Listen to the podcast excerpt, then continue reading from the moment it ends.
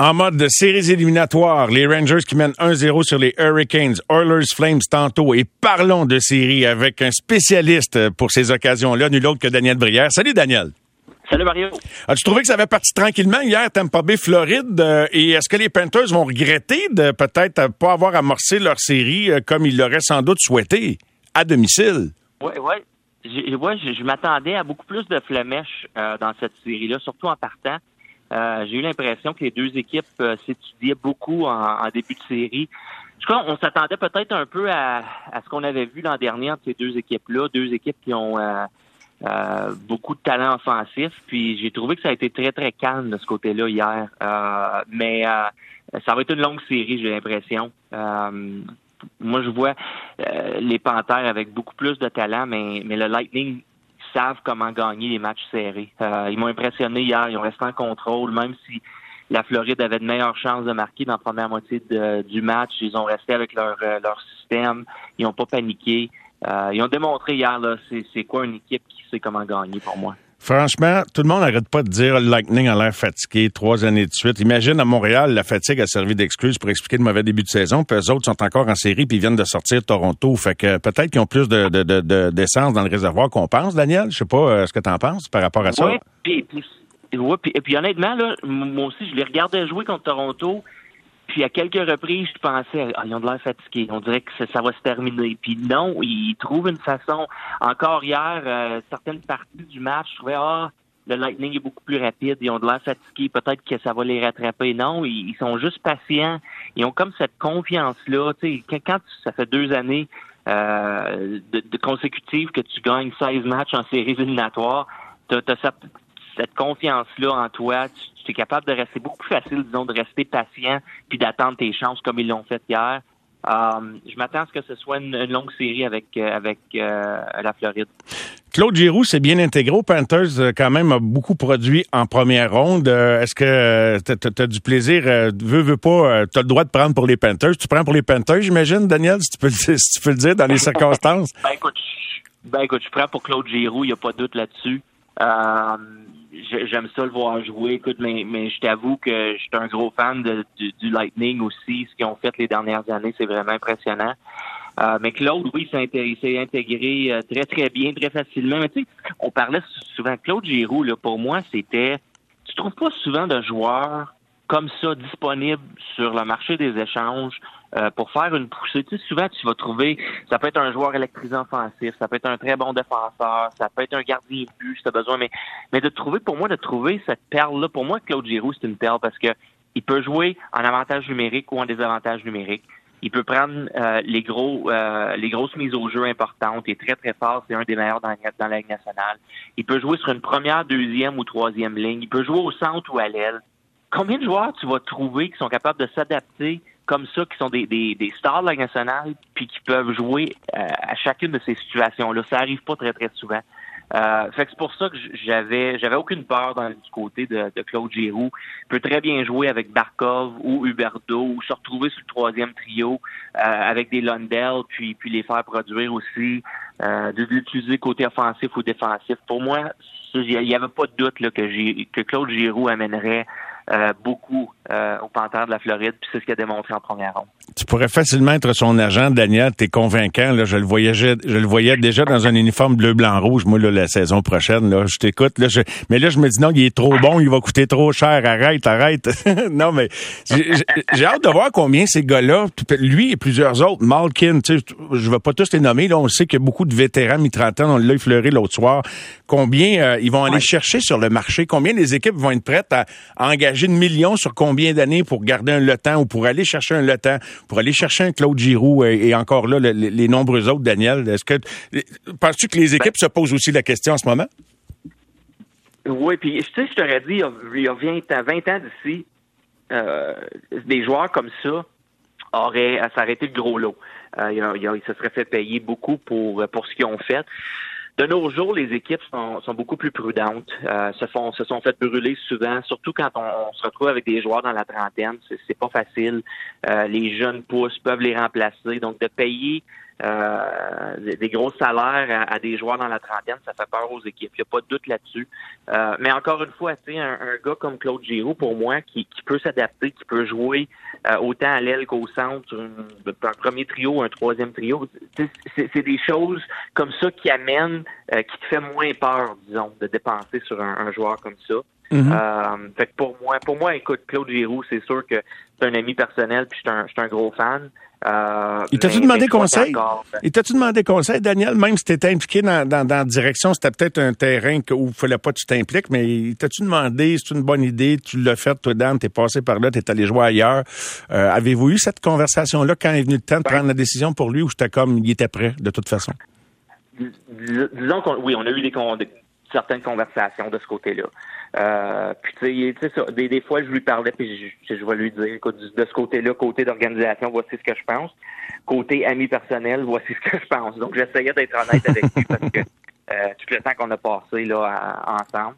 Euh, fait que mais, mais je suis très très content pour lui qu'il ait cette chance là avec euh, avec la Floride euh, puis que ça, ça se poursuive. Sais, puis Claude Giroux a déjà passé par là. Il a joué jusqu'en finale de la Coupe Stanley. Donc pour lui c'était pas juste de faire les séries éliminatoires. C'était pas de, jouer une, ronde ou deux. Pour Claude Giroux, ce qui est important, c'est de gagner une Coupe Stanley, c'est d'avoir la chance de gagner une Coupe Stanley. Euh, donc c'est, là, là avec la Floride, lui il sentait que c'était une des, de ses meilleures chances en s'en allant là-bas. Ouais, j'ai hâte de voir comment ils vont bondir dans le match suivant et voir le niveau d'énergie de Tampa Bay plus on va avancer dans cette série-là. Je voulais conclure sur cette série-là avec la performance de Kucherov hier. Avoue qu'il a, il a, il a levé d'un cran ou deux, hein, Daniel? Euh, écoute, euh, je j'en revenais pas. Tout simplement incroyable. Puis je disais à quelques-uns de mes amis que euh, tu sais, quand, quand, tu cherches un gros un, un, gros jeu ou à changer l'allure d'un match, c'est un gars comme ça. Il est pas toujours électrisant. Il y a des fois où tu le vois un peu moins. Il y a certains matchs, des fois, mais écoute, hier, quand, quand le Lightning allait nulle part, c'est lui qui a pris contrôle du match. le jeu qu'il a fait quand tu as déculotté Ekblad pour donner le disque à Perry, euh, écoute, j'en revenais tout simplement pas. C'est pas des jeux qu'on voit très, très régulièrement en séries éliminatoires. Des fois, en saison régulière, tu vois ça un peu plus, mais en séries éliminatoires, c'était, écoute, tout un jeu de sa part. Il, a bien joué dans la première ronde, là, dans, dans l'ensemble. Je sais pas si c'est l'absence de pointe, mais on a vraiment senti dès le début du match qu'il y avait un désir.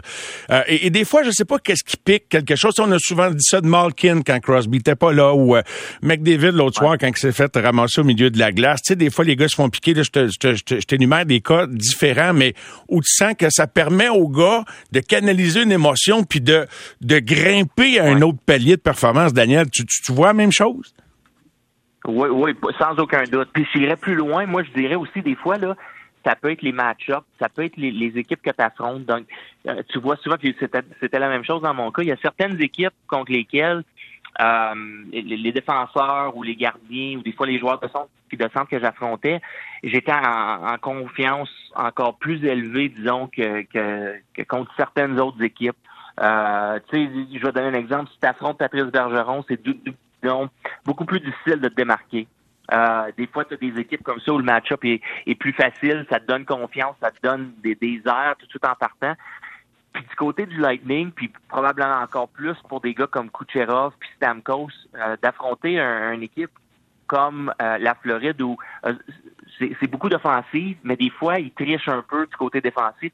Eux autres, je suis sûr là, qu'ils ont le radar élevé puis ils se disent qu'on peut en profiter contre eux autres. On va avoir nos chances. Il faut essayer de les garder, pas de leur donner trop de chances de marquer, mais on va avoir nos chances d'être patient. C'est un, peu le match, euh, ça a été l'allure du match. Je suis sûr que c'était le plan de match du, euh, du Lightning puis de John Cooper. Daniel, une question peut-être champ gauche, puis euh, pas évident d'y répondre, mais je viens de m'entretenir avec Pascal Vincent. Je vais diffuser ça un petit peu plus tard. Et on parlait des, séries également. Puis euh, il y allait d'une observation sur Connor McDavid parce que les Jets, quand il était à Winnipeg, il l'avait affronté, fait qu'il avait vu ses performances de proche, il l'a vu grandir. Et il dit que dans le match numéro 7 de, la série de, première ronde, là, où les, les, Oilers ont gagné, où McDavid vraiment a élevé son, son niveau de quelques paliers, il dit que là, il, il il parlait de lui comme un jeune joueur, mais que là, il vient de se passer de quoi qui est moins un jeune joueur ou qui est plus un jeune joueur ou que là, il, saute la clôture. Alors, la question, c'est À partir de quand une organisation considère qu'un joueur n'est plus un jeune joueur, même si c'est un premier overall, puis que toute la ligue dit que c'est le meilleur de la ligue, le degré de maturité, qu'est-ce que tu peux me dire là-dessus? Je sais pas si ça t'allume sur quelque chose. Ben ça, ça varie beaucoup. Euh, tu as des joueurs qui le figurent jamais. Il y a des joueurs qui, qui l'ont immédiatement. Tu, tu penses à un, un Sidney Crosby, un Jonathan Tate, que les autres sont pratiquement nés avec ça. Oui. Puis d'un autre côté, tu as, un Alex Ovechkin que ça y a pris quasiment jusqu'à 32 ans avant de, de figurer ça. Comment devenir, comment gagner en séries éliminatoires? Euh, donc, donc ça change. Puis, puis c'est drôle hein, parce que j'ai eu un peu la même pensée, moi, au match numéro 6 de McDavid. Oui, ben oui. Euh, pour moi, c'est comme ça, le déclic s'est fait là pour lui. Euh, j'ai eu la même chose pour match numéro 7. Il est allé chercher le gros but en, troisième période aussi. Euh, donc, c'est ça. On a peut-être vu là, le déclic euh, de Connor McDavid devant nos yeux. parce que même moi, je le disais, je trouvais que autant il, il était bon en séries éliminatoires, il y avait quelque chose qui manquait. Il trichait beaucoup, il prenait des chances, il n'était pas capable de faire le gros jeu euh, pour, pour aller chercher un, match ou fermer une série. Mais là, on a vu ça de lui. Puis, je pense qu'il a grandi beaucoup dans ça, il a pris beaucoup d'expérience.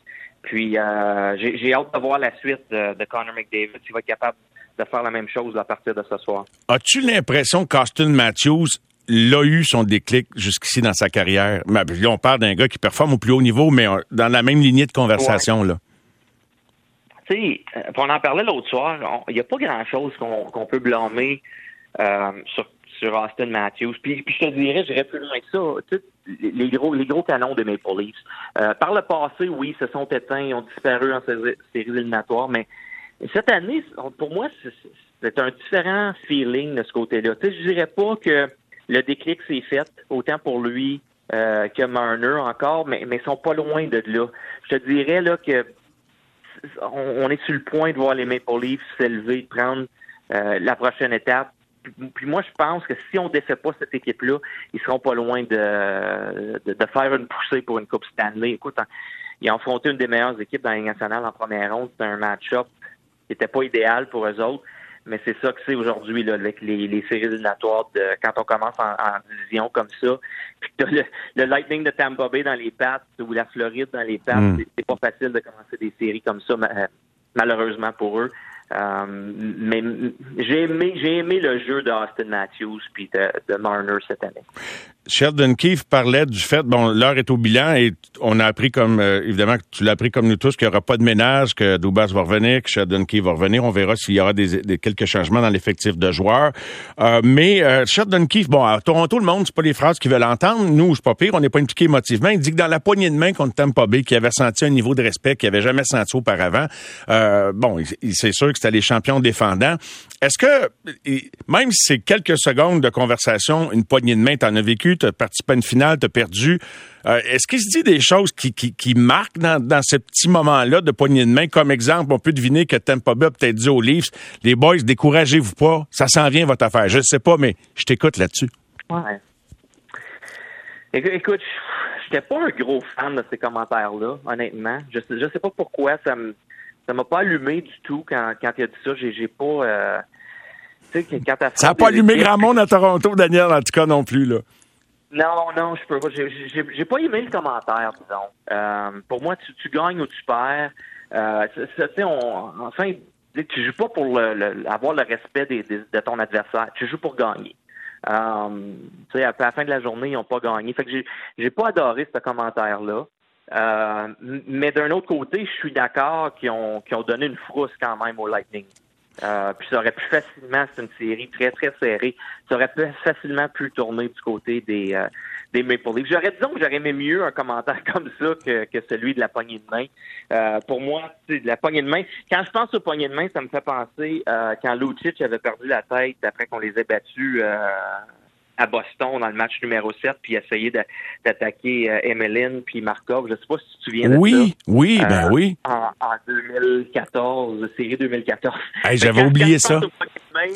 ouais, puis, puis tu sais, écoute, on, on, avait le respect des, des Bruins de Boston, mais à la fin de la journée, il avait perdu, il était frustré, puis il se foutait bien qu'il y ait du respect là ou non. Lui, il était déçu. Puis là, il voulait continuer à se battre. Fait euh, pour moi, là, écoute, une poignée de main. Euh, c'est sûr que oui, il y a du respect, mais si tu perds, tu perds. Puis si tu gagnes, ça, ça change pas rien. Oh, j'aime ta philosophie, Daniel. Tu nous ramènes ça aux vraies affaires. Et, je te laisse en te demandant peut-être euh, Rangers. Euh, euh, qui vois-tu gagner cette série-là? Rangers ce soir. la série, évidemment, contre les Hurricanes et la bataille de l'Alberta. Je te demande de, de, une petite prédiction comme ça avant, avant qu'on se quitte. Ouais, ben écoute, c'est deux. Pour moi, ça va être deux séries extrêmement serrées. Euh, du début, je pensais que la Caroline avait plus de profondeur. Euh, puis j'ai pas aimé, j'ai pas été euh, autant que Chesterton avait été bon en première euh, en saison régulière, j'ai pas trouvé qu'il était excellent en première ronde des séries. Donc ça me, ça me faisait peur un peu, mais j'ai regardé la, première période. Les Rangers ont été la meilleure équipe en première période. Puis, puis qui pourrait être une grosse différence, c'est la ligne de jeunes euh, qui joue très très bien pour pour les Rangers. Euh, Kako, Lafrenière et, euh, et euh, donc, Lafrenière joue de mieux en mieux. Il est vraiment impressionnant en séries éliminatoires. S'il peut continuer comme ça, ça, ça, augure bien pour, pour, les, Rangers. Mais je m'attends quand même à ce que la Caroline remporte cette série-là. Puis dans l'Ouest, ben, est-ce qu'on va voir le, le, déblocage de Connor McDavid? Ça pourrait, puis encore une fois, comme on en parlait tantôt, pour lui, c'est une grosse série euh, pour prouver justement qu'il est passé à une autre étape.